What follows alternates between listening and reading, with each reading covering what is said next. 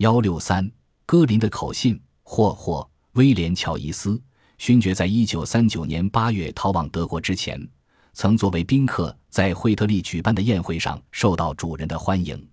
他是一位名叫 W.H. 泰洛的法西斯主义同情者带来的。泰洛曾帮助惠特利做过校对工作。惠特利告诉奈特，乔伊斯大谈德国，对惠特利的小说未能在那儿出版深表遗憾。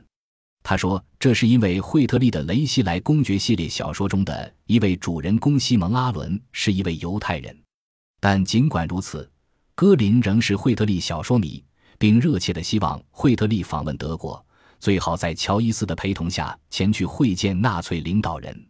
乔伊斯在奈特袭击他公寓之前几分钟逃脱了。奈特在现场发现了一只文件夹，里面夹着各种有关惠特利的报告副本，正本已被乔伊斯送往德国。乔伊斯在其中的一份报告中写道：“惠特利可能有些问题，因为他有一些犹太朋友，但撇开这点，他在入侵后充当合作者是很有潜力的。”没准能成为伦敦西北地区的一流地方长官。